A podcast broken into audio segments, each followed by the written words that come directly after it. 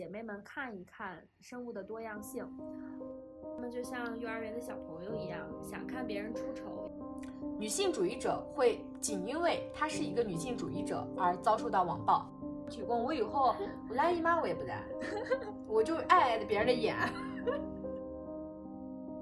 呃，穿着就是带血的裤子去端泡面。他们不会有这种辩证的思维去看一个人是立体的，他这个人可以是拥有不同的特征的。他们是平庸之恶，也恰恰也是不甘平庸之恶。说我们现在能够接受一个人不穿内衣他就被网暴吗？我们虽然现在总体上来看，我们确实有非常非常多的处境的困难，但是我们不要把自己自视为弱者了。大家好，我是维丽，欢迎来到寻找梅丽娜。这期我们邀请到了两位嘉宾，是带引号的嘉宾，穗姐和拳皇。穗姐呢是作为我们上期节目的嘉宾，收到了很多听众的反馈，她自己在小红书上呢也有账号来分享女权相关的一些内容。但是他这个账号经历了网暴之后炸号了。拳皇呢是作为一个在网络上多次为各种社会事件发声的网络原住民和女权主义者，也经历过网暴。我们今天呢就从被网暴的亲身经历展开，聊聊网络暴力的施暴者，针对女性的系统性性别暴力，以及面对网暴我们该怎么办等话题。那么首先先请两位嘉宾呃分享这个自己被网暴的经历吧。感觉有点 像往伤口上撒盐，有一点残忍。穗姐先来吧。大家好，我是穗姐。没想到这么快又回到了寻找梅丽娜的 这个播客上面，欢迎欢迎欢迎，谢谢。呃，其实虽然我我说自己是受到了网暴，嗯，但是这个程度可能没有那么重。呃，我先做几点说明吧，就是呃，我今天可能会比较少用到女性主义。女权主义这两个词汇，呃，不是说我不想或者是不敢在，呃，声明自己的这个身份。这次的事件也给我敲响了一个警钟，所以我嗯以后会比较谨慎的使用这两个词汇来形容自己。呃，还有第二点是，呃，就像我刚才说的，我这个经历的话。我不知道它可不可以算是一次网暴。我在小红书上很短暂的一个经历吧，因为我在小红书上发发这个动态，可能也就是发了两周。当时是主要分享一些女性主义的书籍，还有一些呃我的日常生活。我可能在两个星期左右的时间就有了七十多个粉丝，我自己对这个还是比较满意的。而且这两周时间内，我其实成为了小红书的深度用户，我每天都会疯狂的点开小红书来看。有没有新加的关注？有没有人给我点赞？有没有人给我评论？呃，所以也是非常可惜啊！现在小红书失去了我这个深度用户。那我当时经历的这个小小的事件，我不知道它能不能算是网暴的这个事件，就是我的一些比较多人点赞的呃小红书上面的动态。呃，其实主要是女性主义书籍的一个书单，还有我自己的书的一个照片。当时就是有很多人在下面评论我，呃，带有一些辱骂性质的语言，而且还有人加了我的粉丝给我发私信，说我是希特勒转世之类的话。其实当时我看了以后很懵，我想啊，是吗？这就是了吗？当时其实我看到一瞬间，我觉得哇，这种人怎么这话也说得出来？我当时第一感受是感谢这些网络平台有那种未加互关之前能发一条消息的这个机制，我觉得这个非常好。如果他噼里啪啦说一大堆，我可能接受不住。另外一个是，当我发现有人开始给我发这些东西的时候。我就积极的在寻找方式来自救，我不想看到很多人骂我，我觉得我不舒适，我需要一个安全的信息茧房来，呃，让自己有一个好心情。谁上网是为了被别人骂的呢？所以我当时，呃，去小红书搞那个设置，它是有一个七天一键防护的，这个我觉得小红书做的也是不错的。嗯，当然就是我也肯定它的这些东西。我看那个一键防护之后，我再也不会收到别人给我发呃辱骂性质的私信或者是评论了。但是没想到的是，过了没有多久，我发现很多人不停的来关注我，他们的这个号都有比较明显的特征，比如说都是性别设置为男的账号，而且这些账号一看就是小号，他们没有发很多的动态，可能甚至有些连用户名都没有设置，也没有设置个人的简介。而且可能他们粉丝量非常少，是个位数，甚至是零。然后这些用户他们的一个画像大概就是这种样子。我当时发现了这个情况之后，我就把所有的这些用户全部都拉黑了。我以为这个事情差不多就结束了，结果就到下午。我的号就没有了。他跟我说，因为很多人举报给我封号了。我当时还申诉了一下，他说对不起，经过审核确实违规了，就给我永久封号。而且当时其实还有一个事情，整起事件里面唯一一个让我觉得有一点害怕的一个小插曲吧，在我那条呃女性主义书单的动态下面，可能给我做了一个评论，说要去抖音上发我。在那个上面暴露了一些个人信息，这就是大概一个经历。所以说我也不知道它可不可以算是一个网暴，因为我在及时的嗯做出了一些反应之后，并且是得益于这个平台有一些嗯相应的保护机制，所以我能够避免有一个扩这个被辱骂的现象扩大。那你？当时违规，小红书没有给出具体的，你说，比如说违了哪条规则，就是说你违规。对，没有，他就是直接告诉我，呃，说我违违反了他那个什么社区规定吧。所以说，我觉得其实这个审核机制在一定程度上是一个黑箱，我们不知道它究竟是用哪些标准来进行审核的。就是我觉得他们在那个程序上面有一些是做的很好的。就是比如说，我们很多的东西是可以先发出来，发出来之后，它经过一个审核，有的时候是他主动进行了审核，有的时候可能是，呃，有用户举报了，他在审核，就触发这个审核机制之后，他觉得违规了，再把发的这个东西删掉。其实这还是符合我们的那个言论自由的一个，嗯，就是先发出来再审核的这样一个，呃，机制吧。但是它有一些可能是设置了敏感词汇，如果我们触发到这个敏感词汇，这些东西是不可能发出来的。这个应该拳皇他也也有一些经历，因为当时我我发现我被骂了之后，我去找他说我被骂了，然后他说我帮你发回来，结果发现他发的东西可能发不出去。嗯，就是在程序上面我们可以看到，它其实在呃很大程度上来说是非常正义的啊，是相对来说比较正义的。我也不能说非常，嗯，但是可能在实体上，就我们不知道它的标准是什么样子的，嗯，所以有的时候可能看起来，嗯，我们不是特别占这个审核机制的优势吧？他们当时的那个词汇。他们会有带有非常明显的辱骂性的词汇吗？我当时看的时候，我没有发现他们使用了非常带有侮辱性的词汇，他们就是那种酸言酸语，然后呢挑拨离间，然后讽刺你。我就给他回了一句，请不要随处大小爹。然后我这个不要随处大小爹这个没有发出去，你知道吗？所以我当时非常生气，为什么我这个随处大小爹不能发出去呢？还有后续呢？他被封号之后，要等到我在他被。分号之后，我再去看我的小红书。这期间我没有用我的小红书做过任何事情，然后我被禁言了。从那个大小爹是怎么成为禁词？这个就很奇怪。他设置的是爹还是什么？对啊，大小和爹不能不能放一起的意思吗？不太懂。所以他们当时我看的时候，确实是没有使用什么太多辱骂性的词汇。那最后在你封号之前，有什么让你就是现在看到还能记得的一些辱骂性的词汇吗？有啊，有人用谐音说我妈没了，就是他说你母亲死了。我当时看了觉得好恶心。其实之前不是有一个什么你妈死了的那个骂人的话吗？我当时看到这个的时候，我就觉得为什么大家要用这种话来在网络上公？其实我是有点忌讳“死”这个字，我觉得用亲人没了这种话来说别人，是一个非常，我觉得对于中国人来说是一个非常让人难以接受的辱骂性的语言。还有人可能说，就是因为我之前还发过一条动态，是关于我在书上看到的，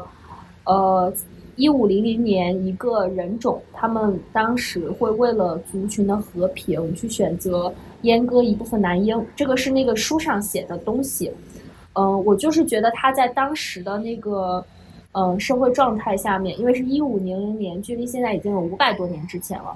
他们的那个医疗水平肯定也是非常低下的。在那个时候，他们为了一个种族和平的这样一个比较宏大而温暖的目标吧，就是选择阉割一部分男婴。我觉得他这个做法在当时而言其实是比较先进的，因为他没有采取更加残暴的方式，就相对来说，比如说呃去杀害一些已经出生的婴儿，像这种方式。但是可能这一条让很多人很生气。嗯，这一条其实当时发出去没有多久，就有很多人来在下面评论，也有人支持。呃，也有人觉得是说的很过分、很过激，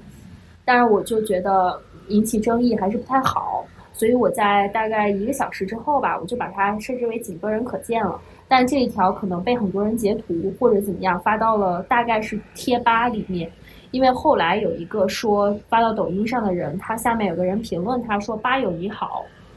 就是那个吧优，你好。”就是因为我发过这样一条阉割的动态吧，所以有人骂我说我爸被阉割了，还有说什么，后来还有人说你怎么你们家男性亲属都阉割了吗 之类的，嗯，感觉他们对这个真的非常的敏感。我想说两件事情，你在发表这个东西的时候，其实你是没有表达自己观点的。你只是用了书上的这个观点把它说出来了，你的观点是个非常中性的观点，也没有展示你的偏向性，你只是说有这样的事情，考虑在当时的嗯环境下，你觉得这是一个很先进，而且没有想过他们会这样做的一个做法，你只是把这个事实放出来了。我不太理解为什么会出现这样子，觉得好像这个这条理论或者是这个史实是你造成的，是你发现的，好像这本书是你写的。我觉得他们这种攻击让我有一种这种感觉，然后再来是他们骂人这些词汇，你发现没？他们其实非常知道小红书的这个审查规则，他们在上面混迹的时间是非常久的，所以他们知道哪些词汇可以说出去，所以他们的那个谐音词，他们骂的可溜了。由此可见，我们绝对不是他辱骂的第一位女性，他已经在这上面辱骂了无数女性，所以他才能够非常清楚的知道哪些词汇是可以被使用的。所以我要怎么样去谐音它？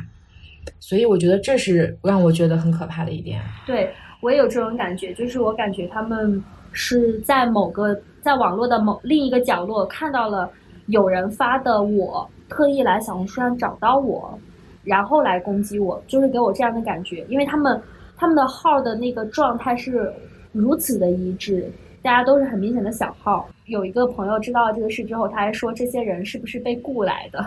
就有人花钱请他们来做这样的事情。这种人，他们还有一个就是特征，一个是他们真的很闲，他们竟然会闲到还在混迹贴吧，还会去另外一个不同的平台去截图一个一个博主的帖子，号召其他的男性去那个平台去冲这个博主。还有就是。他们骂人的词汇是如此的贫瘠，即使用了这么多这么多谐音词，还是逃不逃不开你爸你妈这样的。就是他们没有其他的，根本就没有逻辑，只会骂这些，呃，是的，就是就是想象很贫瘠的一些骂人的词汇。其实我觉得他们有可能是，就是刚才刚才拳皇说他们可能是很熟悉这个机制，我觉得也是很有可能的，而且他们有可能是被举报很多次。但是呢，他们又再来说我的时候，他们用了谐音，就像加密了一样。我再去举报他们是没有用的，我也不知道为什么。但是对于我来说，我可能第一遍扫过去，因为我以前没有见过有人用这样的谐音来骂人，而且我可能对骂人的话并不是很敏感。但是我仔细看了一下，我就能够理解到他们是在骂我的这个这个意思。我不明白为什么当我去举报他们的时候是没有用的，因为我个体是被。被辱骂了，我不明白为什么没有机制，没有相应的机制来保护我幼小的心灵。嗯，所以说他们当时最后你被举报到这个封号这一步，你的粉丝量有有大范围的增长吗？呃，我我觉得我我比较成功吧，就我在两个星期之内有了七十来个粉丝，但是可能这些粉丝里面就有一些之前就关注到我，但是还没有开始攻击我的这样的人。然后后面呢，是我被封号的那一天的早上，呃，我是早上一打开那个软件，就看到有人在下面评论我说说要发到抖音上之类的嘛。再接着到到中午的时候吧，就有很多人来关注我。就是那样的号，我一下子粉丝量可能在一天之内就增长了十几二十，而且是在我没有发任何新的动态的情况下，我就把他们一一拉黑了。所以到我封号的时候，可能也是维持在七十多个的样子。啊，我很好奇，他们这个举报人数是他这个举报机制是怎么定的？就他是说你的人数相关，说我这个号如果说举报的人数他过了那个标准，就给他分号呢？还是他真的会去进行审查？嗯，这个其实具体的我不知道，因为他只是告诉我有很多人举报了我，他也没有说具体是几个人，而且在封号之前，我也没有收到我被人举报的这个呃一个消息提醒。对。就是我被封了之后才告诉我你的号没了，而且他他后面我申诉了一下，他说经过审核确实发了违规的东西，嗯，但是他也没有告告诉我究竟是哪一条。如果说是那个阉割的那一条，因为这条确实是比较多人在争论的嘛，但是他呃这一条我是在很早以前就已经把它给仅设置为仅个人可见了，也不会再有其他人看到。我我也不知道，嗯，他们究竟是。他们的这个判断的标准是什么？我感觉他们判断的标准就是没有标准，因为应该不不仅是小红书，其他的很多像 B 站这种审核的人员、工作人员，应该都是与这些网暴者他们是站在同一战线上的。所以说，当他们举报了你之后，他们可能就是个人觉得，嗯，这个该封号，他们就封了，他们也没有一个所谓的标准。其实我觉得是这样。对，我不过我我我不。我不是很赞同他们是跟网暴者站在同一战线上的这个观点吧，可能只是说他们他们的审核是有限度的，就是没有办法把所有的在发表那些攻击言论的人全部都让他们晋升，就是没有办法做到这一点。但是他们可能本意并不是想助长网暴，并不是想让用户被骂。否则，可能他就不会设置这个审核的机制了。客观上面，效果上，嗯，还是还是说可以再做得更好一些。全黄，你当时的经历是怎样的？我想接着穗姐刚才说的，嗯，我也赞同他说的这个点，就是他们之所以会设置这么多的一个审核机制，去防止被网暴这件事情，这当然是。呃，他们本意是不想和这个呃网暴这样的行为是站在一边的，但是同时呢，他们这个制度设计是这样，但是在发生具体的实情况的时候，他们其实会更容易站在强势的那一方，因为我们这个举报它完全是按照人头的，我有种这种感觉，它是按照人头的。如果这部分的所谓的民意他站在这一方的话，那么这个平台为了不得罪那大多数人，尤其是像我们呃粉丝不到百的话，其实。你在这个平台中其实算是个小透明，你又不是呃几百万的粉丝这样。如果说你有几百万的粉丝的话，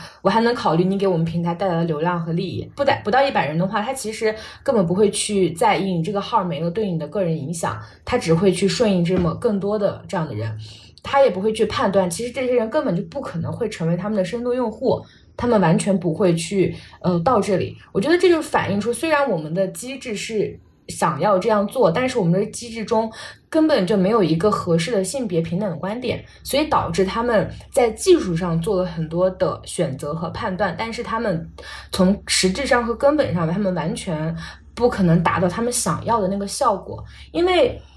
平等以及所有的深度用户留在这里，一定是他们平台想要达到的这个预期目标，但是他们不可能做得到的，因为你根本就不保护。大多数的深度用户，你只会以利益或者是流量这些数据，这些还是站在无论是从哪个角度来说，平台内的话，你看流量看数据；平台外的话，举报，那你看的还是人数。所以他们大多数还是站在强者的那一方。因为穗姐的这整个事件，它虽然只发生在一天之内，但是它绝绝对对绝对就是网暴。我不觉得它不是网暴，而且它让你损失了一个你想要在此呃个人发展，嗯，因为它剥夺了你这个传声筒啊，它完全剥夺了，而且你看你从一个呃深度用户现在。你还在玩小红书吗？你还有这个 打算吗？对吧？然后你丧失了，嗯，因为我有看过他的当时的主页，他其实他对呃整个女性书籍的推广以及他们的介绍呀这些，呃，我能感觉到他是想认真运营这个账号。然后去发声，让更多的女性在这里团结，而且它的寓意是非常好的。嗯，他一边想记录个人的发展，一边想，因为他嗯还是聚焦在女性成长和女性书籍的推广这项这些上面，其实还没有说把什么太多的社会事件和女性议题放在这里供大家讨论，他还没有到这一点，所以我觉得是非常非常温和，我觉得是这样哈，所以说。绝对是被网暴啊！我觉得这毋庸置疑。然后我被网暴的话，在微博上，我在微博上呢。我上网去寻求我的个人保护我个人的权利，嗯，因为我当时被搞在了那个高速公路上回不了家，所以说我就发了一个帖子，然后这个帖子呢受到了很多人的关注。那在我们这片土地上，你去发声，呃，他们会很在意你给这个地方抹黑这件事情，所以他们会呃极力的阻止这件事情发生。而我呢，只能说把我们这个地方的 tag 超话加进去。因为这样才能够让更多的人看到嘛。然后当时艾特的艾特了非常多的大 V，然后有很多朋友关就是帮助我。然后在这个过程中呢，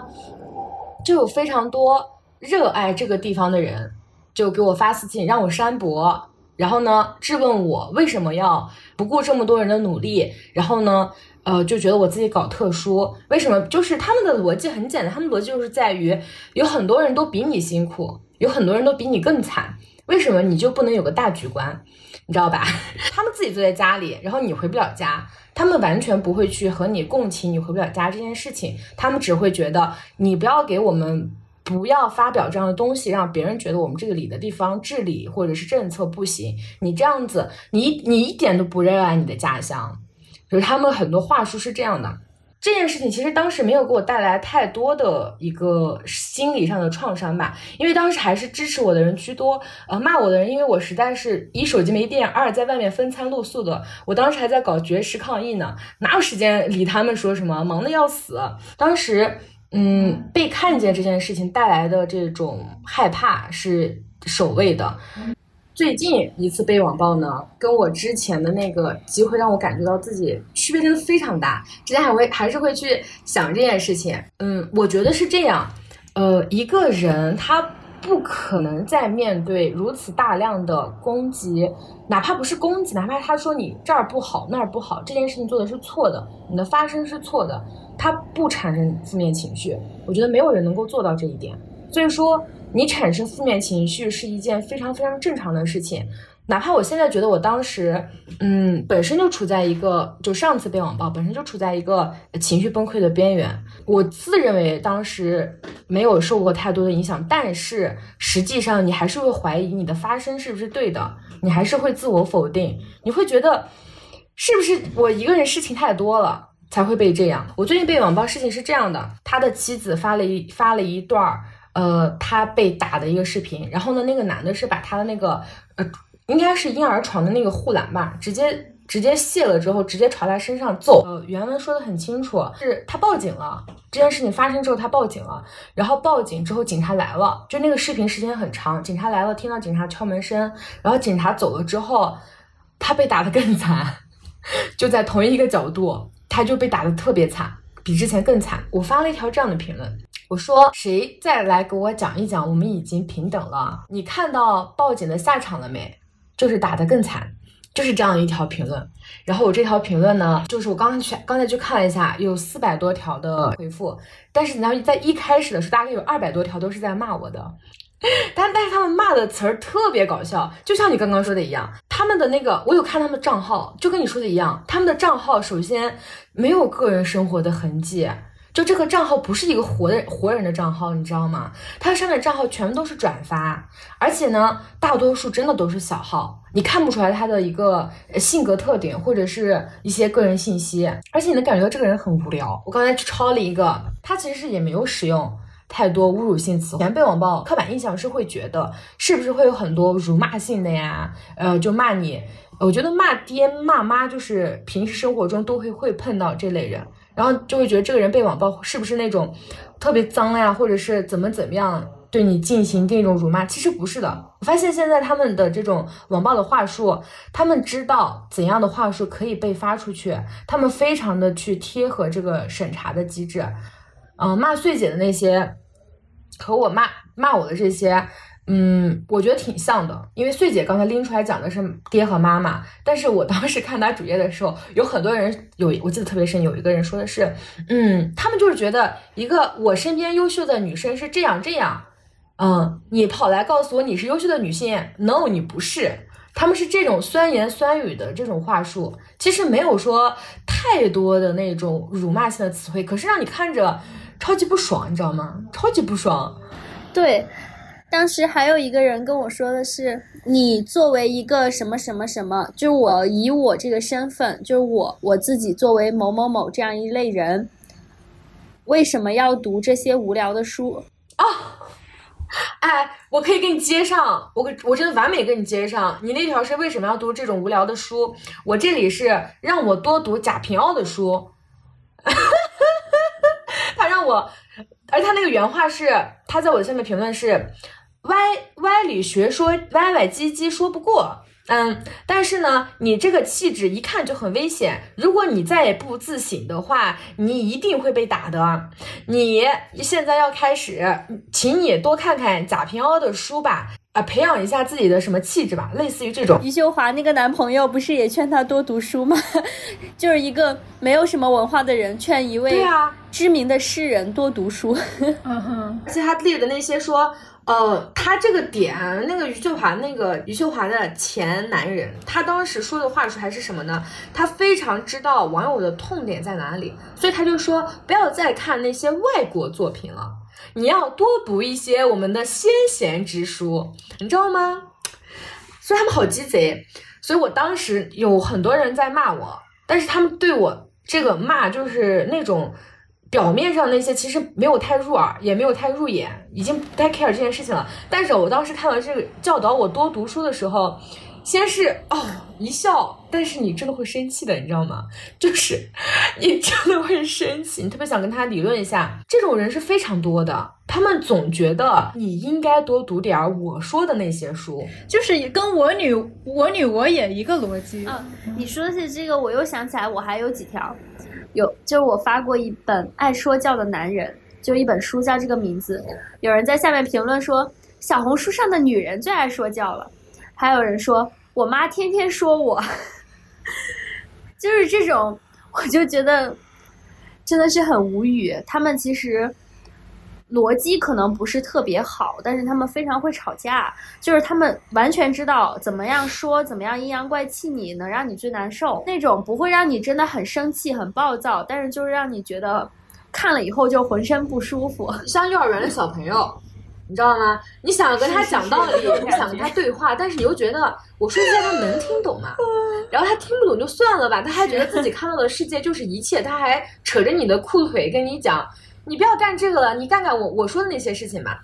就是幼儿园的小朋友，他只能使用非常情绪化和他呃所见即所得的世界的那点东西，然后呢教导你不要再 干这些事情了。哎，好无语。嗯，然后我这次网暴呢，就让我其实没有受到太多的一个伤害，因为我发现我的战斗力超级强。就我看到他们这些话，因为我当时是被网暴之后，我是那种很开心的发到我们的，就发到我的朋友群里面，我就发给他们，我说呀，看我被网暴了。然后我说，我说你看这个男的说的什么什么。然后呢，因为我就。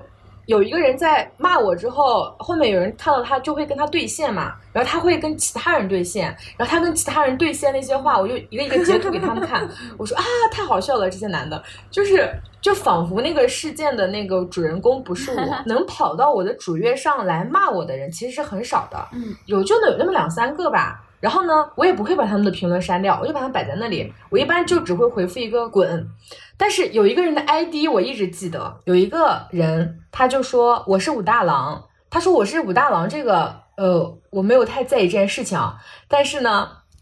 你知道他的那个 ID 是什么吗？他的 ID 是给爷嗦嗦牛子，好恶臭啊！哎呀，太恶心了！真的，我把他这个 ID 记进我的脑子里了，就太恶心了。嗯，你说的这个关于外貌的，嗯嗯，这种讽刺，其实我也有，因为我那个号上一开始我是没有特别的去给自己做一个定位的，我不是说一开始就想到我要发一发这种书籍的分享，其实我一开始只是想在上面发一些自己想发的任意的东西，所以我在上面发了一个呃我去做睫毛的一个照片，但是我那个照片经经过了我的后码，就是我连鼻子都遮住了，就只露出来了我的睫毛。后面还有一个人在我发女性主义的书籍的呃那些动态下面评论我说，说我长得丑，爱他的眼之类的这种话吧。然后接着就把我拉黑了，因为我想进去看看他是什么货色的时候，发现我看不到了，我就觉得，就是他们做的这些，其实真的是现实生活上，现实生活他们骂女人的那些方式搬到网上去了而已。嗯，你刚才说的那个，他们骂完你之后就立刻把你拉黑这一点，我也经历过。你知道吗？这种时候是最气的，这有时候真的超级气。他跑到你的家门口拉了一坨屎，然后你想把这坨屎丢给他的时候，他走了，而且你找不到他了，不能你找不到他家在哪儿了。你知道这种时候最气，因为你想反击的时候，你没有办法找到他。不过我跟你还不太一样，就是我可能看到之后不怎么会去反击。就有的时候是可能有姐妹跟我观点不太一样来评论的时候，我可能会跟跟他们对话一下，但是呃其他的嗯那些让我特别不适的，我可能不会理会他们，我就把它放在那里。刚开始我是可能会把它删掉或者是举报，嗯，但是后来我发现有有一些时候举报似乎没有特别立竿见影的效果吧。所以我当时是把我那条置顶的动态，就是我做了一个评论，我就说这些下面的评论我都不会删掉，意思就是让我当时具体的用词我已经记不清了，但是我很清楚的记得是，我一开始的那个评论可能也是用了呃这个平台上不太允许的话吧，我发出去了这条评论，但是当我想把这条评论置顶的时候，他跟我说不符合相关的规则，不能置顶。我就修改了一下，按照我的理解来修改了一下，后来可能是置顶成功了，但是也没有什么用，因为很快我的号就没有了。还是就这个封号让我觉得非常遗憾的是，没有办法让姐妹们见识到真的见识到这种生物的多样性，而且可能也是，就我现在想想，虽然这个呃七天防护的功能是保护了我，但是也让我没有机会发现。更多的这种让我觉得很无语、值得值得举报的用户，对，所以如果如果说我没有开启这个功能，我就能知道到底会有一个什么样规模的一个嗯被攻击的情况发生。当然，可能那那可能我是现在站着说话不腰疼，而且。你这个一键防护，它会不会把就是把所有的私信都给你屏蔽了，是吧？所以说，如果是有姐妹来支持我，我可能也收不到。嗯，我可能现在就是站着说话不腰疼吧，因为这次这个小小的这一次经历没有给我造成什么特别实质性的伤害。但如果我我没有打开这个功能，那可能我的世界现在就还在。疗愈当中了，哦，对对，你们刚刚其实有说到报者的一个共同特征，就是他们的账号里边很假，就是像一个假人一样。就是这种人，他们会在网络上更肆无忌惮的去施暴。我是作为一个旁观者去观察这个网暴的群体或者是种种行为的。我观察到的最多的一个网暴的高发区域。有我看到的啊，有两个，一个是追星的粉丝，一个是某些大 V，就是有一定粉丝基础的一些呃意见领袖或者是博主。这两个群体的粉丝，他们网暴的行为是非常多的。就他们不是这个假人这个群体，他们是真真实实的活在网络上的。但是他们有一个共同特征，我觉得是。他们是有一个群体的，就是他们会有一种归属感，他们那个群体很庞大的，数量很庞大的，他们会去发出一些网暴的行为，他们觉得这是一种怎么说？觉得自己是去征战的，是为自家哥哥或者是自家博主粉丝，就是这个这个 idol 是去征战一样，为他们的。某些就是他，他们，他们还有一个共同特征，就是他们会去造神，就是把一个平平无奇的人，会奉成一个没有任何瑕疵的一个神仙去供着，去去无脑的相信他们所做的一切的行为，一切发表出来的一切的一切的言论。他们这种拥有就是用那个汉汉汉娜阿伦特的一个词汇叫做平庸之恶嘛，他们是觉得做出这种网暴的行为是很正义的。然后刚刚拳皇举的那个例子也是，就是很多人他们觉得，呃，我们是为我们的家乡。呃，是是有这份义务去维护我们家乡的形象的。你个人的这个利益是没有价值的、没有用的。就是你可以牺牲你个人的利益去成全整个群体、整个一个大的集体的荣誉的。我觉得是这样。刚才伟丽说的这个点也是我很想聊的一个点，就是汉娜·阿伦特的这个观点。他提出的这个平庸之恶其实是呃用来形容艾希曼。我觉得，嗯，这个平庸之恶在我。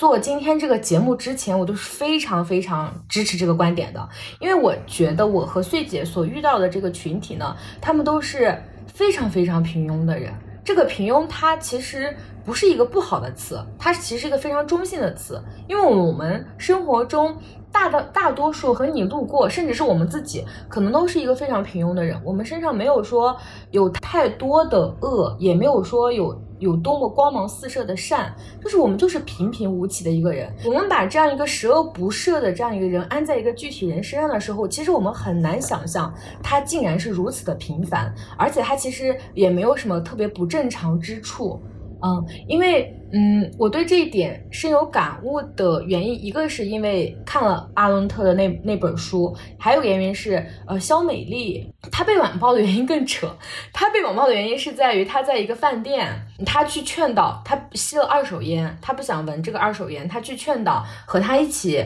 呃对面吃饭的那个男性，她就把他拍下来，就劝导他说让他不要再去吸烟了，但是对方不听他的。然后他就把这段争论的这个视频呢发到了网上，然后就遭到了非常非常多的人的暴力。然后我就觉得他的这个 被暴力真的很扯淡。然后他当时他有提到他们在生活中是很平凡的，但是就因为这个匿名的状态，就意味着他可以不再是他，他就是一个虚拟的人，而且他不仅把他自己当成一个是虚拟的一个。强者 maybe 在他的大脑中，他把我们，他把这些所有被网暴的人，为什么很多人会说你为什么不能共情我，或者是你为什么要对这么如此善良的人要做这样的事情的时候，其实他根本就没有把我们当一个真真实实的人，他不觉得我们是一个真真实实的人，他觉得他在玩游戏，他觉得我们是个虚拟人，而且你觉得他说这个话是经过他深思熟虑的吗？他说那句话就是，他刚好刷到这个东西，他就立刻把他当下的那个反应敲给你，他才不管你，你看到这条会有什么反应呢？他也不关心你说什么，他就是随口一说，随便一说，他们就是这种状态。嗯，在进录这期节目之前，我都是觉得平庸之恶是。很好去形容他们的词汇，那包但是现在我要再加一个，在平庸之恶上面再加一点，就是包括刚才伟丽说的，有一部分人是这样的，但是有一部分人他不是一个非透明的状态，比如说他是某些站姐，他是某些大 V，他是拥有一定粉丝基础的人，那么这些人的追随者和这个人的这个人本身，他们其实是不是在实行平庸之恶，他们是在实行不甘平庸之恶。就是，因为他们不愿意让自己当一个平庸的人，所以他们形成这个集合体之后，他们就可以肆无忌惮的去声讨他们认为的正义的一切主张。那一刻，他们仿佛就是 DC 里面的某个英雄人物，他们就是他们就是超人，然后。他们就他们以为自己在演漫威的电影，他们觉得他们所持的观点是代表科学正义，代表人类光明的未来。他觉得自己所说的一切话都和人类的命运命运息息相关。而我今天要做的，就是把你这个人类的一级分子给你铲除掉，你就已经被排除在他的这个队伍之列了。然后你跟他讲，你为什么这样对我？你不是我这个队伍的人，而我是个强者，我有资格这样对你。在他们的游戏规则下就是这样。你就会觉得，用平庸弱来形容他们不恰当，够恰当。他们是平庸之恶，也恰恰也是不甘平庸之恶。嗯，对，我觉得对拳皇说的这个非常好，就是他们其实他们其实整个人是平庸的，他们只是不甘于自己这种平庸。他们的平庸体现在他们的思想上是非常二极管的，他们对于人的评价是非常平面的。一个人只能是好人，就是完完全全的好人，或者是完完全全的坏人。就是他一个人会因为做的一件非常小的事而变成一个十恶不赦的坏人。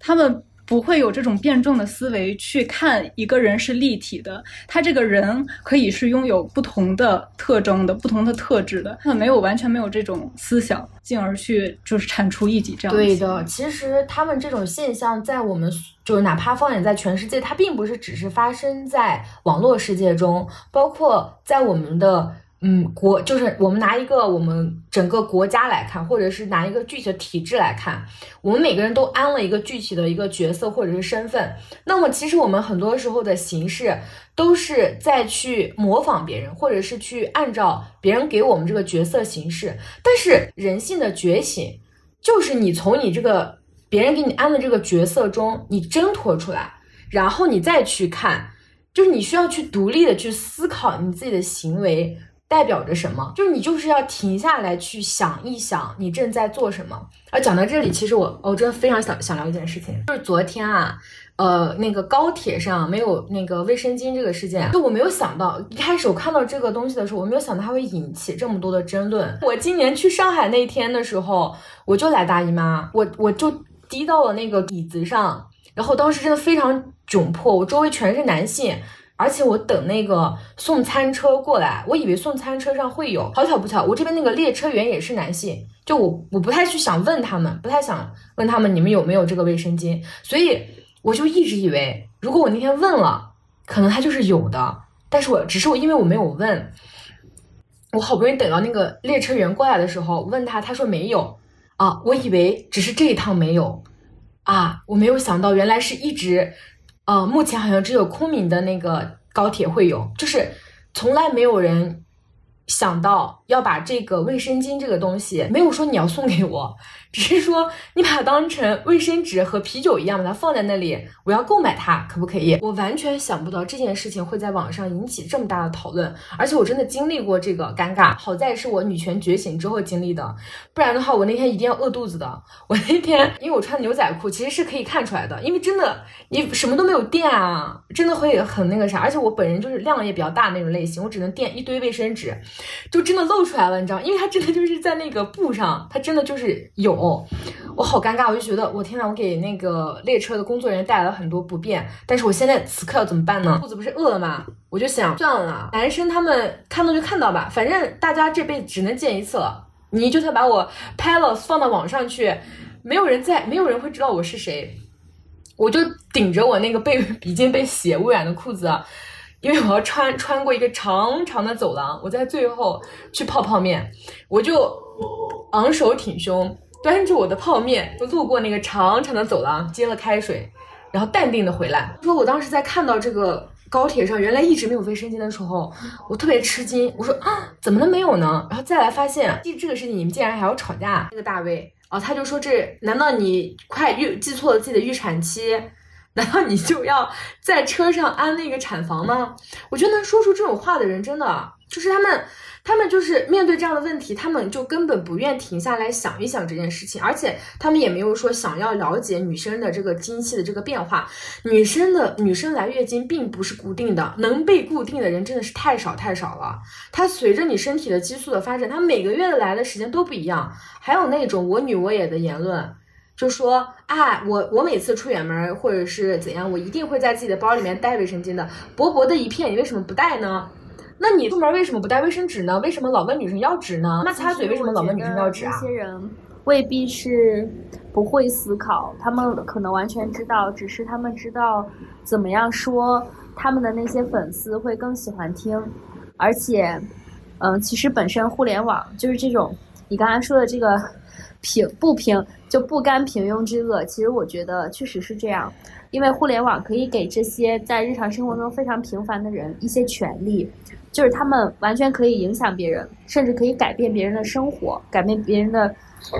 一生。因为有些人可能就是因为他们这些话没有了生命，他们其实完全是知道这些后果的。呃，刚才伟丽还提到了说，有一些网络上的意见领袖，或者说呃一些呃爱豆的粉丝，他们是有组织的。我们经历的网暴，我觉得其实也是有组织的。只是这种组织并不是我们那么明显的看到，大家总是聚在一起的那种组织。他们这些人平时是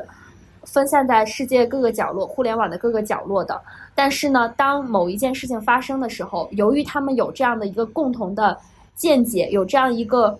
共同的想要施加暴力的愿望，他们看到了这个事情。看到有人在发表这个观点的时候，他们就会从这些角落里面蹦出来，变成一个暂时性聚合的群体，去施加暴力。他们可能关注一些非常宏大的命题，比如说，呃，维护我们这个地区的尊严，就不要让别人觉得我们这里的人不好。呃，还有一些，比如说刚才拳皇也提到说，呃，余秀华的那个前男人，他非常了解现在的网民关心什么，就是。比如说一些，呃，关于外国啊之类的这些东西，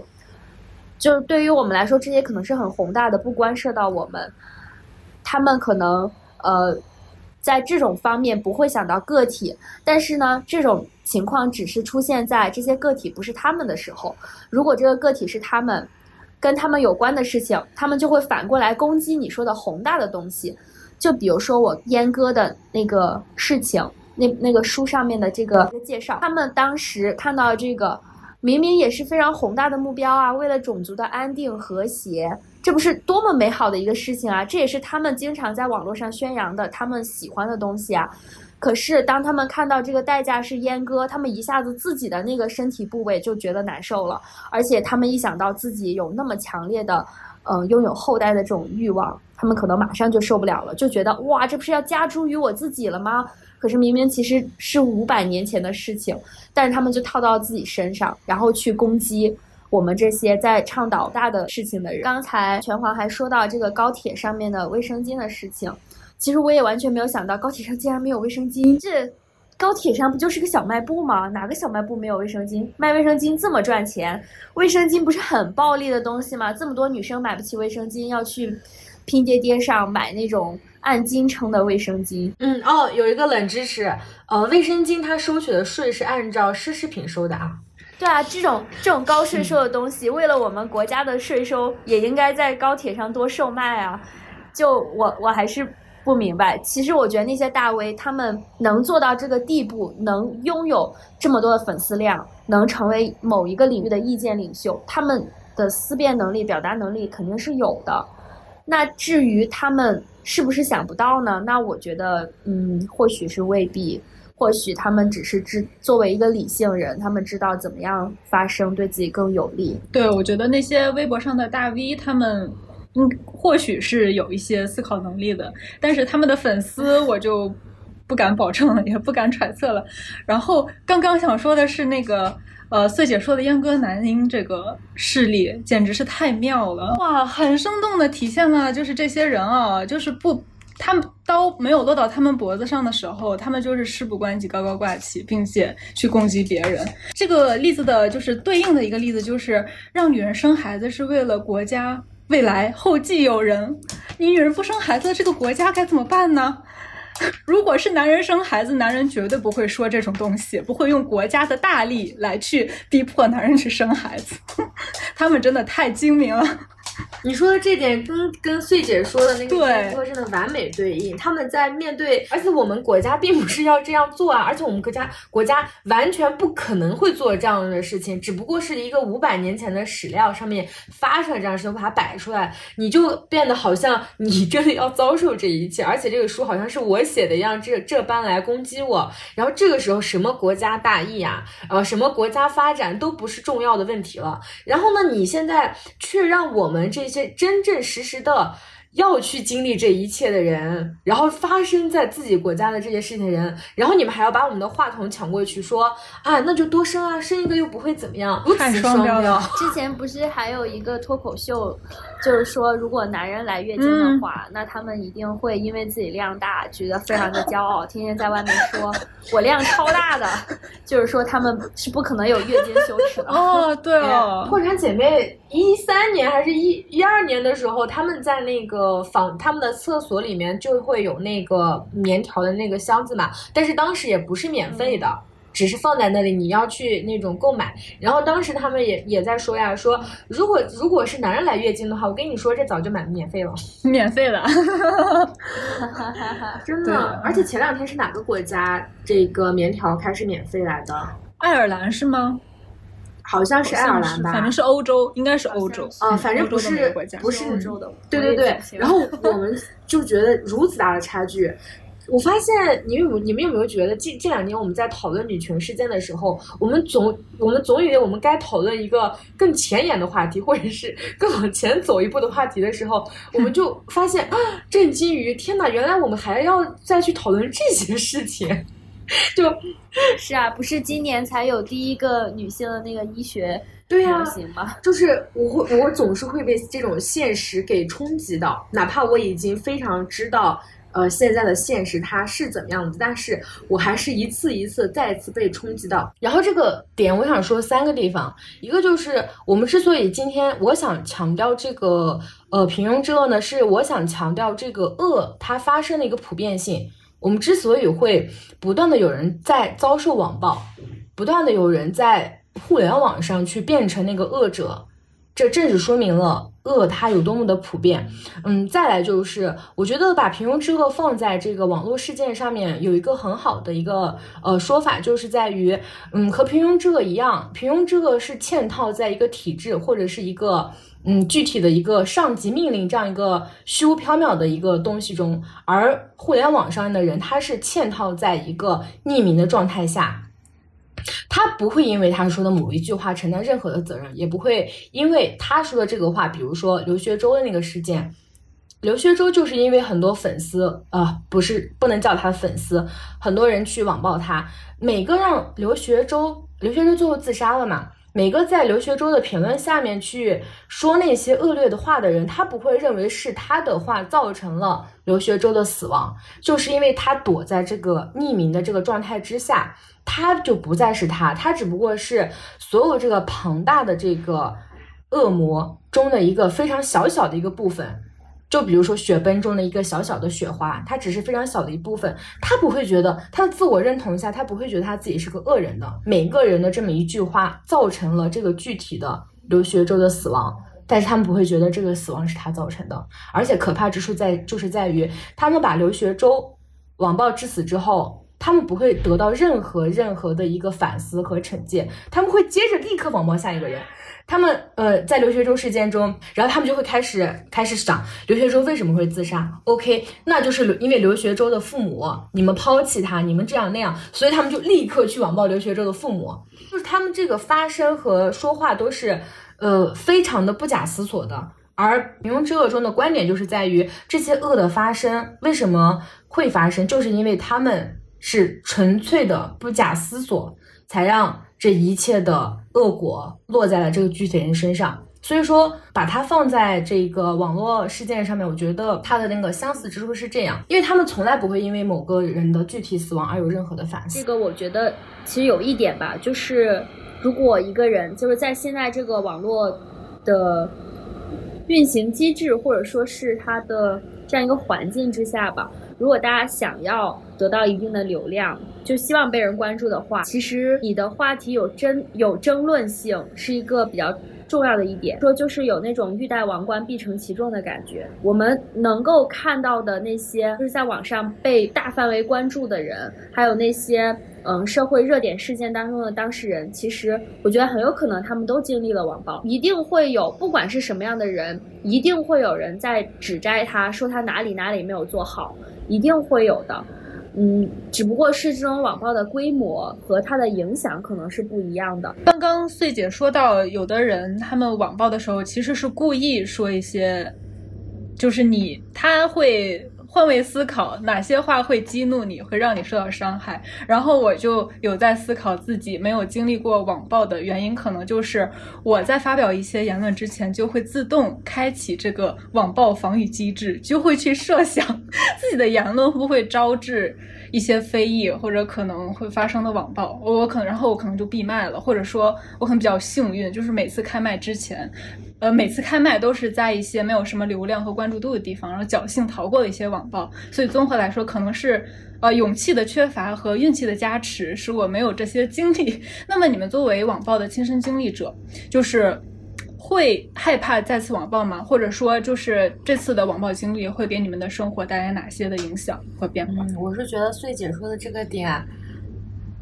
就是挺悲哀的，就是我们没有办法完完全全的在一个空间去释放自己的一切想法，然后我们只能，我们不是，我们就是被迫当一个温和派，我们只能让自己以这种方式存在在这里。我的看法是，我在被网暴之后，就和我现在的状态一样呀，我会继续做我的播客，然后继续呃不断的去。呃，发表观点。我其实之前在我在小红书上面有把我们这档寻找美丽娜的这个呃播客节目做了一个同同名的那个，之前是我个人的账号，我之在之前有发了很多自己的日常相关，然后我在。改成寻找梅丽娜之后，我就把之前的所有和自己相关的东西删掉了。原因就很简单啊，因为我知道我以后如果说发寻找寻找梅丽娜相关的呃女性主义相关的东西的话，那我一定会让不少的人爬过来的。所以说，我就提前把它删掉了，也是保护自己自保的一种方式。我就觉得挺悲哀的呀，很多博很多的女性博主都会遇到这样的问题，而我们并不是这些问题的制造者，我们。被迫选择以这样的方式苟活着。我的改变的话，可能就是会更加呃偏向于更加那种，就是我这好像没有什么消极的吧，除了让我更加变得更讨人厌以外，针对男性哈，嗯，因为他们骂我，我会觉得哈哈哈跳脚了。他们就是我们的笑料，对啊，就是呃，就是我一定会，就是他们怎么骂我，我一定会截图反复欣赏，品尝着他们匮乏的语言，然后觉得啊，身为一个女性，真竟是如此优雅。那你以后会像你所说的，比如说以更温和的形式，在或许在这个平台上，或许在其他的平台上继续推荐一些书籍，表达你的一些观点吗？我觉得目前可能不会，就是我还需要一些积淀，而且可能时间上面，呃，我现在反思的话，其实我那个时候确实作为一个深度用户，确实是有很多时间会泡在上面的，因为你你要用心的去经营这样一个账号，你就要嗯想办法在上面发一些非常优质的动态，那也是会耗费很多时间，而且我会沉溺于。看一看有没有新增的关注，就像就像发了一条朋友圈等待别人点赞一样的感觉，呃，所以说也是对时间的一个浪费。而且，嗯，我现在也是想，呃，看看能不能以其他的方式来做一些事情，因为我们我们的行动可以有多种的方式，就是我希望能，嗯，更加主动，也更加被其他人能够接受。不过其实。其实我我一开始想的是，呃，就是我我我我没有觉得，我没有特别的往我是一个什么什么者什么什么主义者这个方面想嘛。就是我我说这个网暴，我不是说觉得好像是因为什么什么者才被网暴的这样这种。就当你拿出来这样一个题目的时候，其实我当时觉得，嗯。就是我们可能可能是因为我们想要聚焦在这样一个话题上面，但是我我特别想说的是，就包括我们刚才提到的留学周，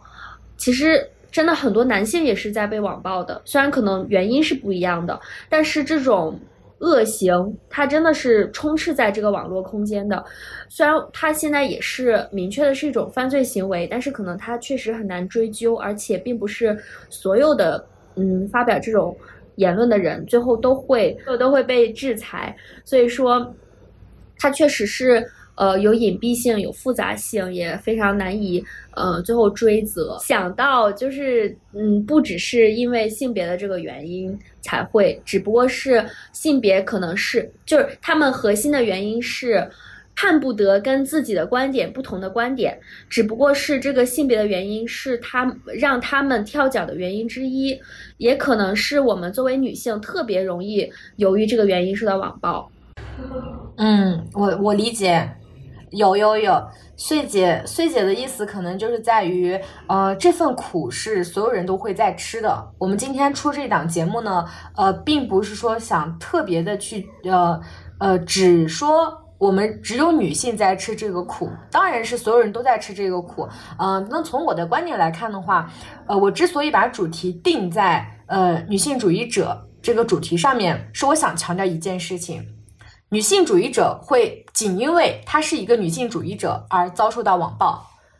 嗯，这是我觉得非常非常不公的一件事情。然后第二件事情就是。呃，无论她是不是一个女性主义者，我们把从她这个女性从女性主义者这个身份上拉出来，我们单看女性本身，那么呃，我们可以看一下我们现在的互联网的整个场域上，很难说是这样的，他们的区别在哪里呢？他们的区别就是在一个男性，他如果被网暴的话，他绝大多数是因为他真的做了某些事情，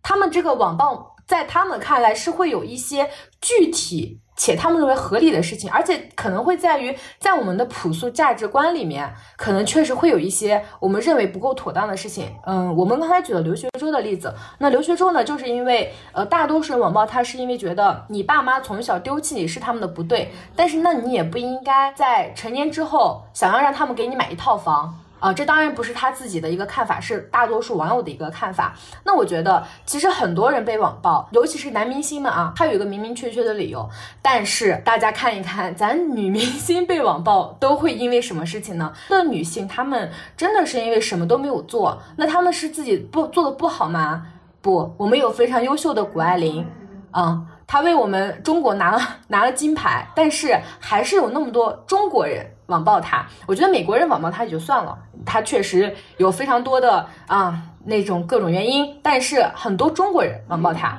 嗯，那你说他做了什么特别的事情吗？他没有，他为你们国家赢得了金牌，那你为什么网暴他，对吧？那么还有一个是，呃，我想说的是韩国的呃崔真理，因为她是我一直以来非常非常喜欢的女性，然后她也是在经历了长时间常年的网暴之后，在二零一九年选择了自杀。那么，他被网暴，在他生前，他被网暴是因为哪些事情呢？因为他不穿内衣，因为他谈了一场不符合大众期待的，嗯，大叔恋，他和一个长得很丑的大叔谈恋爱，不符合粉丝的期待，所以说跟以往的那种纯情的或者是非常可爱的人设不相符，所以我网暴你。他被网暴的原因就仅仅是因为他的这些原因。你说我们现在能够接受一个人不穿内衣他就被网暴吗？你以为很？你以为这是个天方夜谭吗？并不是，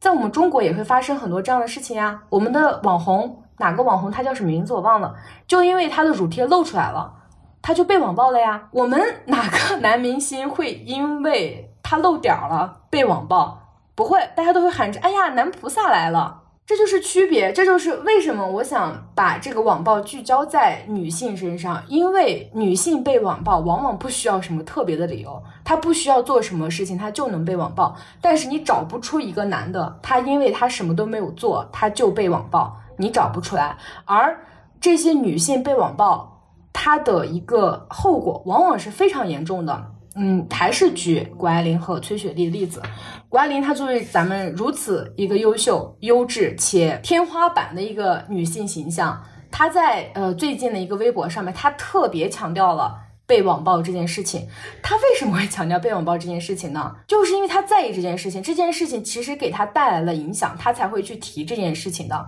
嗯，而且她提出来就是想要对那些网暴她的人亮剑。你们网暴我是吧？那我就要提出来，你们打不倒我。他这种精神也是在他遭受了很多负面情绪之后的一个反击。总结就是他还是受到了一些负面情绪。这个人如此优秀，如此强大，他还是会受到影响。因为我很喜欢 FX 这个团嘛，所以我一直以来都是，呃，基本上是我和他一起长大的。因为他是九四年，他是九四年的，我是九七年的。我上初中的时候他出道，所以我一直看着他们团的整个一个发展。嗯，我今天把他的那个崔雪莉哪些哪些让你感到不舒服？这个纪录片又翻出来看了一遍，这个纪录片就收录了很多别人说他的和他自己说他自己的一些东西，就他整个的一个成长过程和他最终被网暴的这些点，我是非常非常不能够接受的。做的事情是。帮助女性，他出了一档综艺叫《真理商店》。真理商店呢，他把最后的一个收益是五亿韩元，他把这个五亿韩元做成了一个卫生巾包，然后里面还有一些性教育的小绘本。他把这个做成这些东西，呃，分配给那些月经贫困的地区。所以说他做这些事情，为什么他要被骂呢？就是他，因为为什么？因为他关注女性，因为因为他不穿内衣，因为他嗯关注社会的一些热点，关注女性群体，嗯，就因为这些东西他被骂，而且最终的结果就是这些话术，这些暴力真的让他死亡了呀。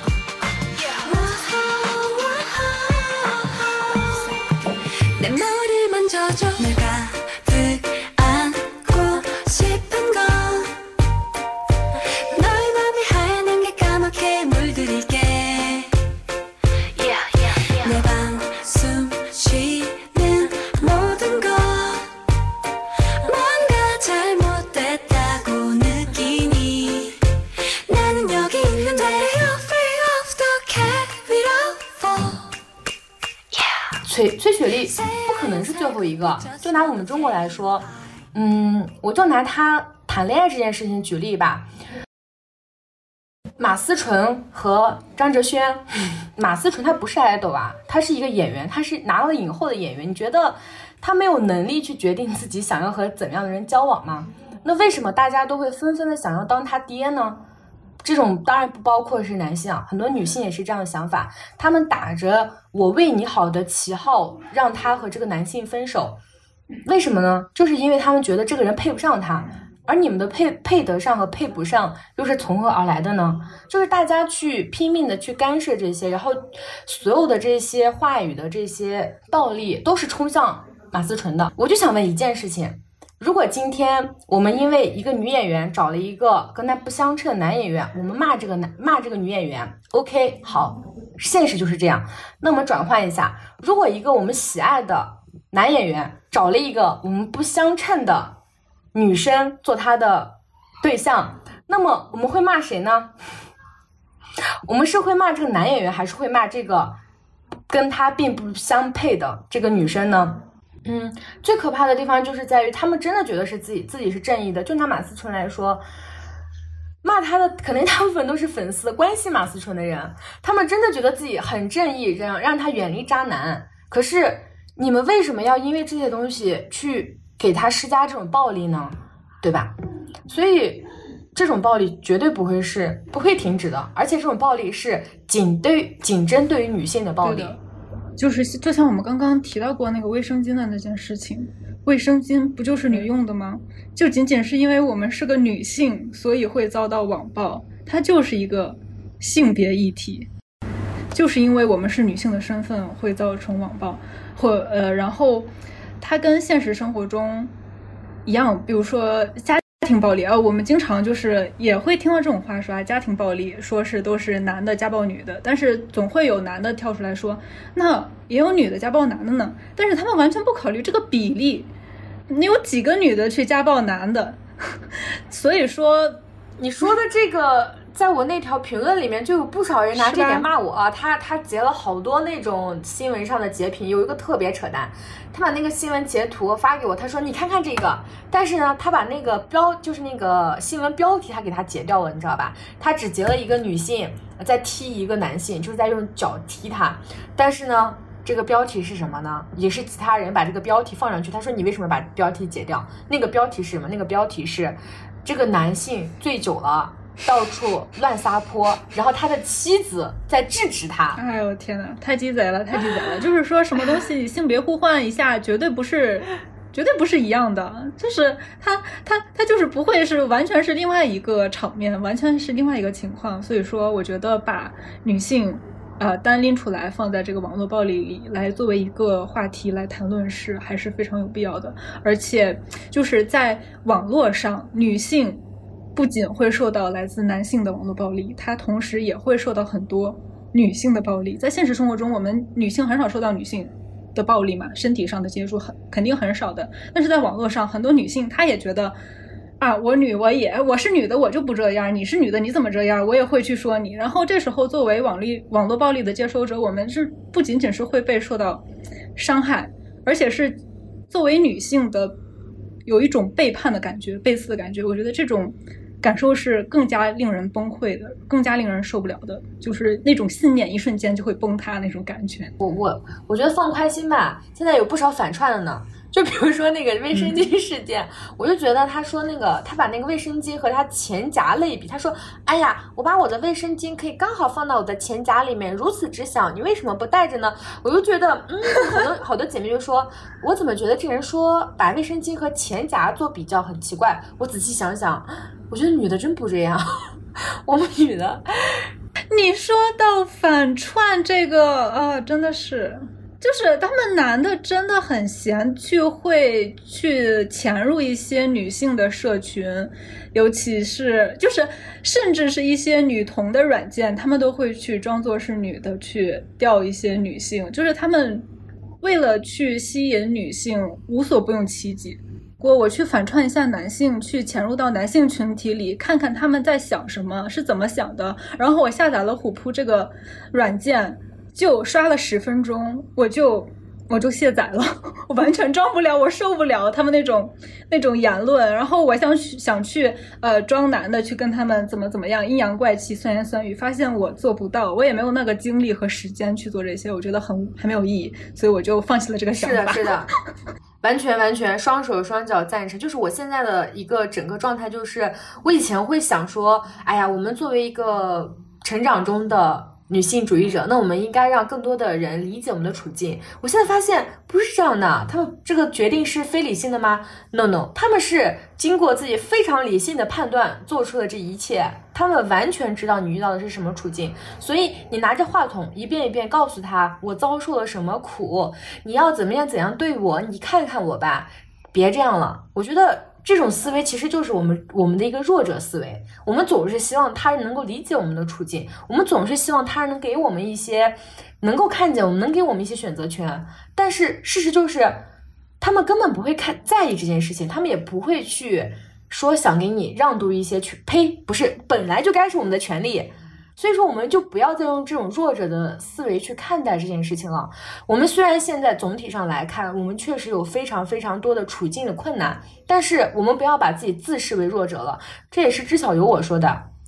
我们现在可能不够强大，但是我们再也不要自视自己是弱者，我们就是成长中的强者。我们作为成长中的强者。我们不需要和他们对话，我们完全不需要和他们对话，我们只需要把我们的注意力放在我们自己身上。注意力就是经济啊！你们觉得那些粉丝、那些大 V，就像刚才翠姐说的，你们觉得那些大 V 没有自己的自判断能力吗？你觉得他们逻辑、逻辑思维能力让他们误判不到他的这些言论会引起大家的反噬，会让大家引起讨论吗？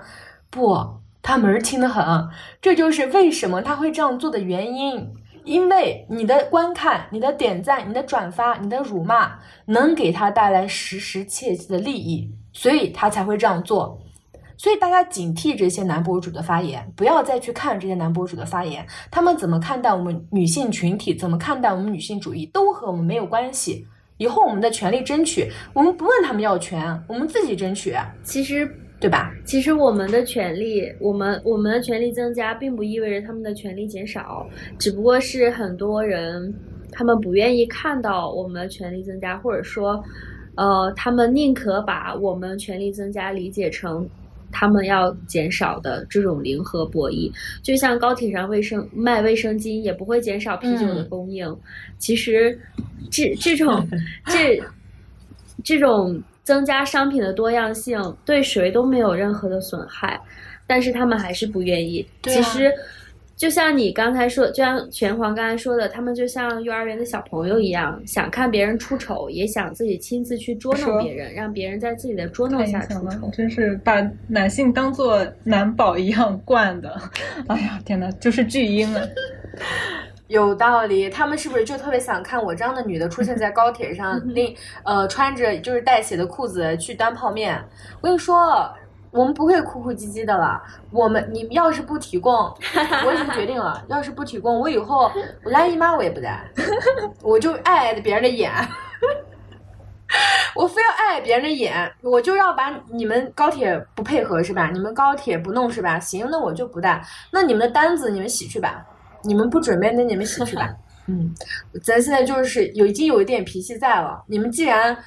就是做出这样子完全不合理的配置，那我就去助长这种不合理，让你看到你这种不合理它会带来什么问题啊！我不相信我坐在我身边的人闻着那一血腥的味道，他能吃得下去饭，他能完全他觉得这难道没有损害到他的利益吗？你不卖卫生巾损害不到你的利益吗？啊！我看你周围围着一堆裤子都是带血裤子都带血的女的，我看你怎么吃饭，我看你怎么在那个车厢里待。他们不是有好多男的觉得。为呃来月经可以憋住吗？哈哈请请你，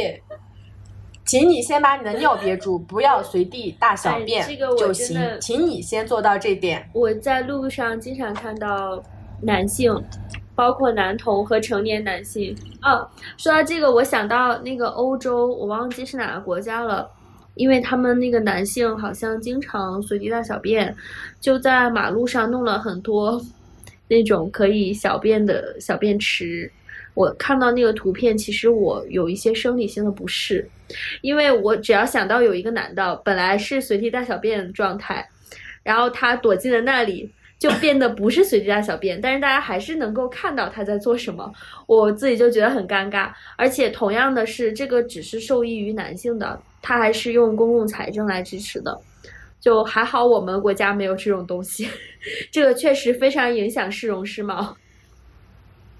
出现这样的东西，有人反对吗？有人会觉得，那你们能憋住吗？你们能憋住吗？请问，哇。哇，我觉得，呃，穗姐吧，你也不必伤心，你的账号没了，大家就见识不了这个人类的这个生物多样性了。呃，咱生活的每一天呢，都在见证这件事情，哎，所以姐妹们不用担心啊。那还是希望生物统一一下，大家都是热爱和平、互相友好共处的。对，大家一起当个人吧，好吗？我们来一 先一起做，一起做个人吧。可能会面对这样的网暴。我们同也是经常会在社交一些社交平台上发一些啊什么生活中遇到的小事啊，谁知道谁知道哪天就会被大家发现了，然后就会被揪住一些很莫名其妙的点去攻击你。那我们遇到这种假设，我们遇到这种问题，我们该怎么办呢？我们网暴了，被网暴了，然后呃，我先抛砖引玉一下吧。首先，我觉得不要把这份网暴输出和转移到其他人的身上。因为这个也也想到那个，就是刚刚说到的有些大 V，他们很知道这一个套路的。他们知道，比如说是去转发别人的微博，或者是挂素人，会呃引来他的粉丝去对那个素人的一个网暴。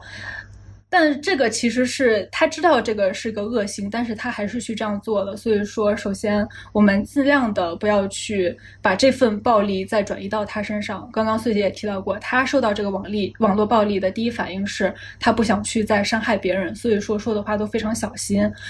嗯，但同时我觉得啊，也不代表我们不能发出任何声音。就是在在面对那些很显然就是无脑攻击你的时候，我们做有一些很必要的回应的时候要做。也是要做的，就是要我们需要输出的时候，也要去有力的回应，但是不要去用一些没有逻辑的呃东西呃散发到别人的身上。然后这是第一点，我们一定还是除了在网络这个世界里边，我们在现实生活中还是要更专注自己的。当我们有足够的强大的自我的意识，嗯，觉得那些人就是无法影响到我们，然后我们可以把那些人。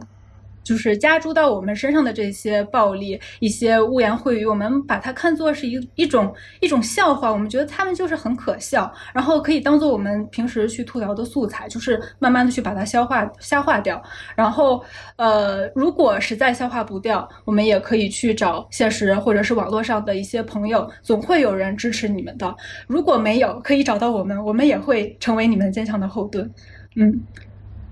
如果就是，这是我觉得是在，如果我们真正的去身处一个网暴之中，我们可以做的一些事情。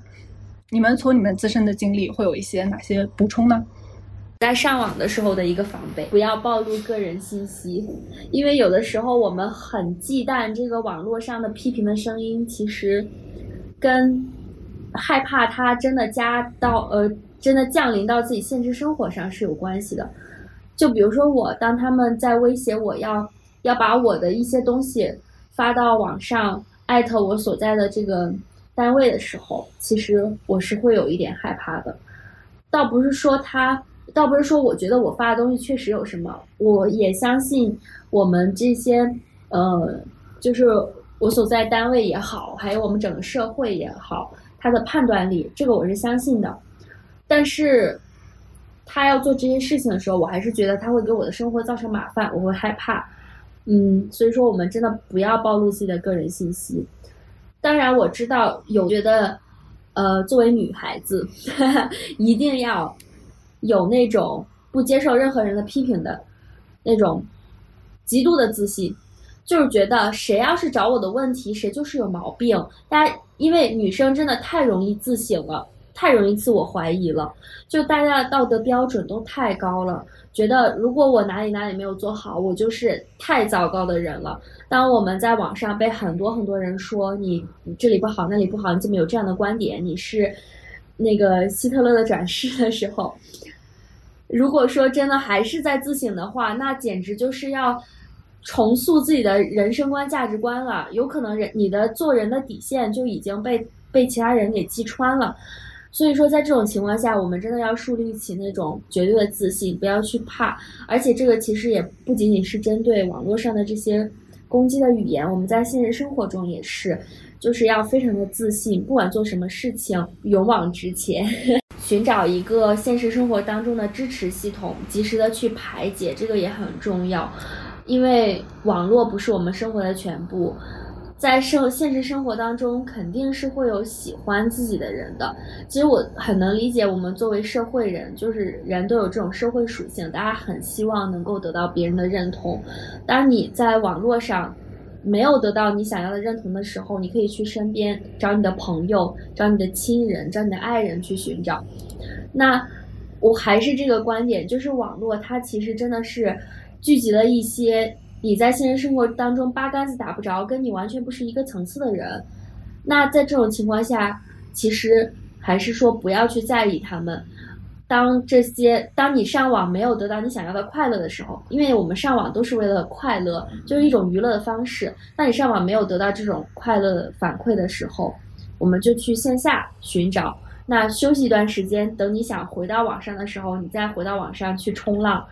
就嗯，我最后来做个补充吧。就刚才，嗯呃，找到现实的朋友，或者是远离网络环境，这当然是非常正确的。然后我再来补充一点，就是除了在呃这个点之外，其实我们还是要注意在现实之外的一个互联网环境下，因为我们在现实生活中会有一个社会身社会身份的认同，但是我们在互联网上其实也有一个网络上的一个身份认同。所以说，网民上的网民的那些攻击，它其实就是对你自己建立的这个身份认同的一个冲击。我们要认识到，这种冲击带来的身份危机是非常非常正常的一件事情。而我们要做的，其实就是建立好一个既能在现实中也有的一个身份认同，也能在社会上。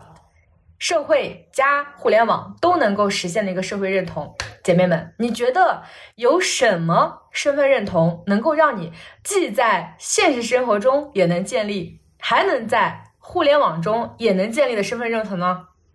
没别的，在我看来，就你只有女权主义，只有女权主义，它既能够让你在互联网上找到你的身份认同，别怕，女权姐妹们保护你。它也能够让你在线下让这么多的女权姐妹陪着你，然后呢，去帮助你解决你现实中实实在在的那些问题。我觉得这是。唯一一个路径，包括伟丽刚才提到的自我意识，这也是你自我意识觉醒之后的一个唯一路径。你除此之外，你找不到任何一个地方，它是能够既让你在线上，也能让你在线下完全完全的实现一个统一的身份认同。这是我要说的第一点。第二点是，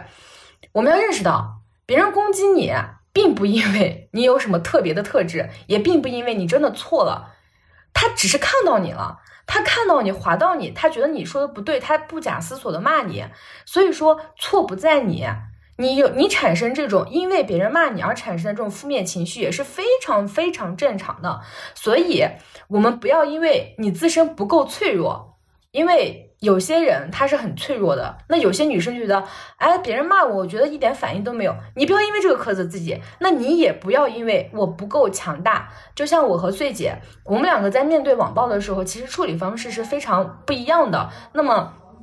你。不要因为你自己像我，我不会去在意别人的这些观点啊。那如果说你很在意这些观点的话，你就要去自我批评或自我审视，没有必要。你不够脆弱和不够强大，都不是你自我审视的一个理由。你只要记得，根本不是你的错，你在意他干什么啊？我们不要去，呃，还是和两位说的一样，不要去自我审视啊。反正错不在你，把你的一切错丢给。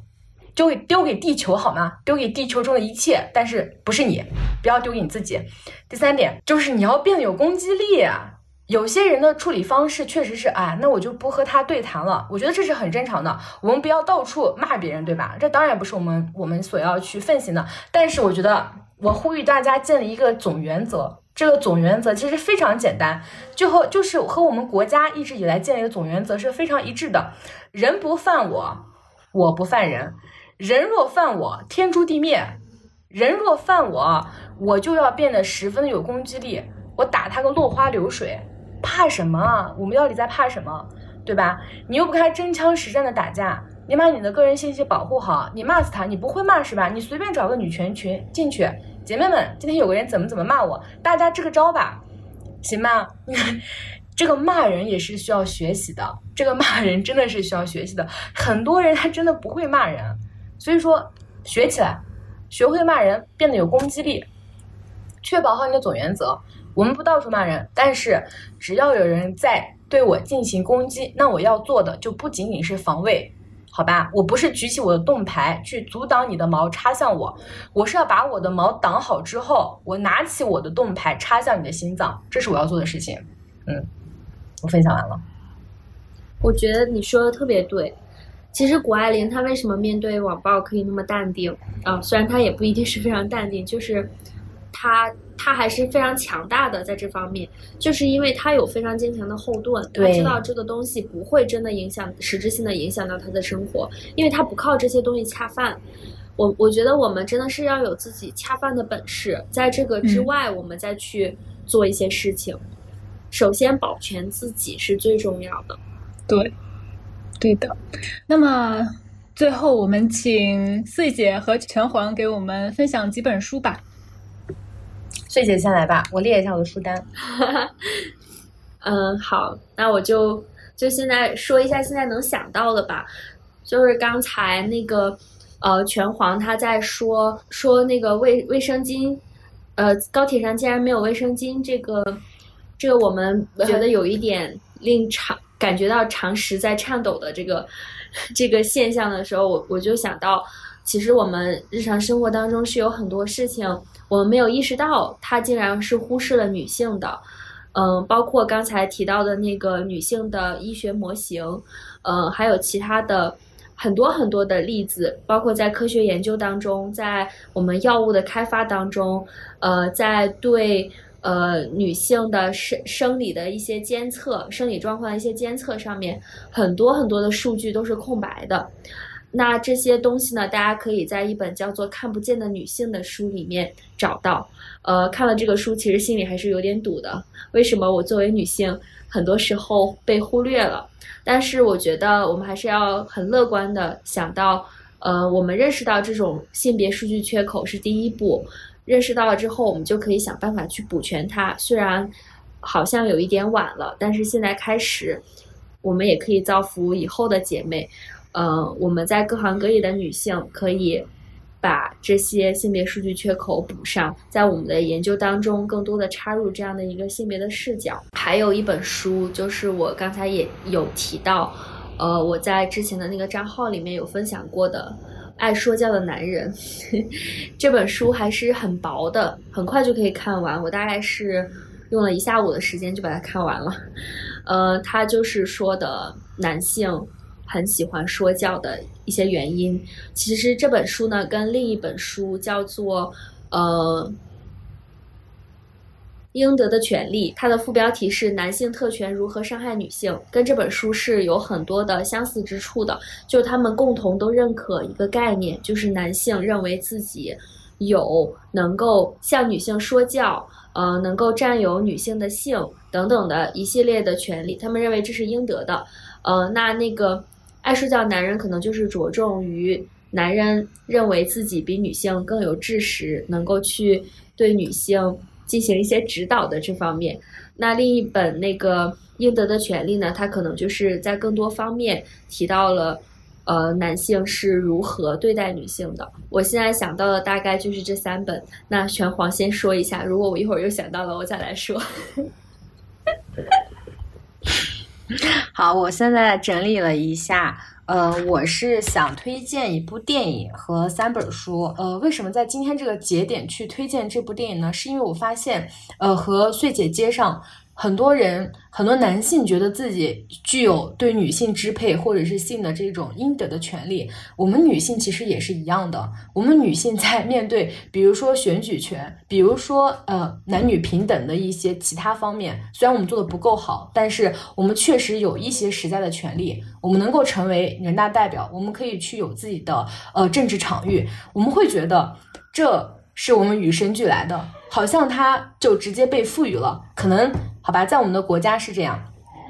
跟我们建国的时候就直接没有经历过女性的一个革命，就直接妇女能顶半边天，我们女性就看似没有什么斗争的登上了这个场域，但实际并不是这样的。实际是在革命的过程中，我们有非常非常多优秀的女性，是一步一步的再去推进这一切的进展，只不过最后这个功名没有记在他们头上罢了。那么我们看其他的国家，选举权。这么一个这么重要的权利，它在那么晚，然后经过那么多代的人的努力才能够得到。我希望所有的女性都去看这部电影，让我们得到我们如今获得的权利是多么的来之不易，而我们不应该也不应当让我们所得的权利有任何的让步。对，嗯，这部电影，然后想推荐 三本书，有点多。呃，两部其实是我最近对政治性的话题比较感兴趣，因为以前我是一个对政治完全不感兴趣的人，但是我现在观念有非常大的改变。我觉得女性，你不仅要去扩宽你自己的专业技能，你还要去看懂世界的一个运行规则。你怎么看懂？因为我们离权力纠纷太远了，所以我们现在要主动的让自己去卷入这个权力的整个运行规则中。怎么卷入呢？你就从看你的。呃，从看政治书籍开始，我推荐两本书吧。第一本书是我很喜欢的刘瑜老师的《观念的水位》，这本书读起来真的非常非常通俗易懂。他把我们生活中所见的很多事情，从国内讲到国外，他能够大概是一年代，我不太我不太敢保证，但是你能够把它和你这两年中发生的政治事件和你的整个呃一切的。规则的制定呀，或者是为什么世界会运转成这样的一切提问，或许可以在里面找到答案。我们以前总是觉得政治好像离我们特别遥远，但其实不是这样的。你会发现，嗯，我们总是不希望我们生活中有太多的政治性，因为我们觉得它和我们没有关系。但是我们每件事情其实都和政治有关的。包括我们在讨论很多事情的时候，其实也都和政治有关。所以我希望女性们主动的去加入政治的讨论之中，我们才能够发现它的运转规则是怎么样的。只有这样，我们才能够对这个关心，对权力关心。然后接下来呢？嗯，就是一本我今天提到了非常多的一个字，就是身一个词，就是身份认同。那么，我想推荐一本《身份政治对尊严与认同的一个渴求》，是中译出版社出的。这本书是翻的哪个作者我忘了，这本书呢，它让我从一个身份认同的角度去理解国家和民族对我们构建的这种身份认同，它是怎么运转的，它是怎么样去让你觉得。你是一个什么样的人？你属于哪里？我觉得这一点很重要，尤其是我们今天讨论这个话题，在互联网领域和在现实生活中建立自己的身份认同，你会发现，其实你的身份是被构建的，而这个被构建，你是可以自我自我去找寻一个你合适的土壤长在那里的，你不是固定不变的。嗯，呃，最后一本书呢是呃新星出版社出的《好不愤怒：女性愤怒的革命力量》。这和我们今天所聊的主题是非常相关的。这本书它就是讲了我们整个女权女性夺取权利发展史中的愤怒在其中的推动作用。啊，废话不多说，我觉得这本书。从题目就昭然若揭了一切，大家只需要去看，然后知道自己的愤怒有多么重要，知道自己的愤怒并不是一种无谓的情绪，愤怒能够带着你进步，指引你找到一个新的方向。我们不，我们不要再把自己的一些郁结情绪，呃，放在自己的心里，我们去发泄，我们去大喊，哪怕这个社会从来不打算听，但是我们还是要继续喊。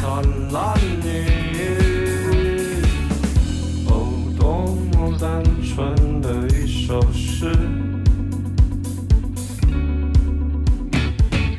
怎么会，怎么会，都变成了讽刺。我想要说的，前人们都说过了；我想要做的，有钱人都做过了。我想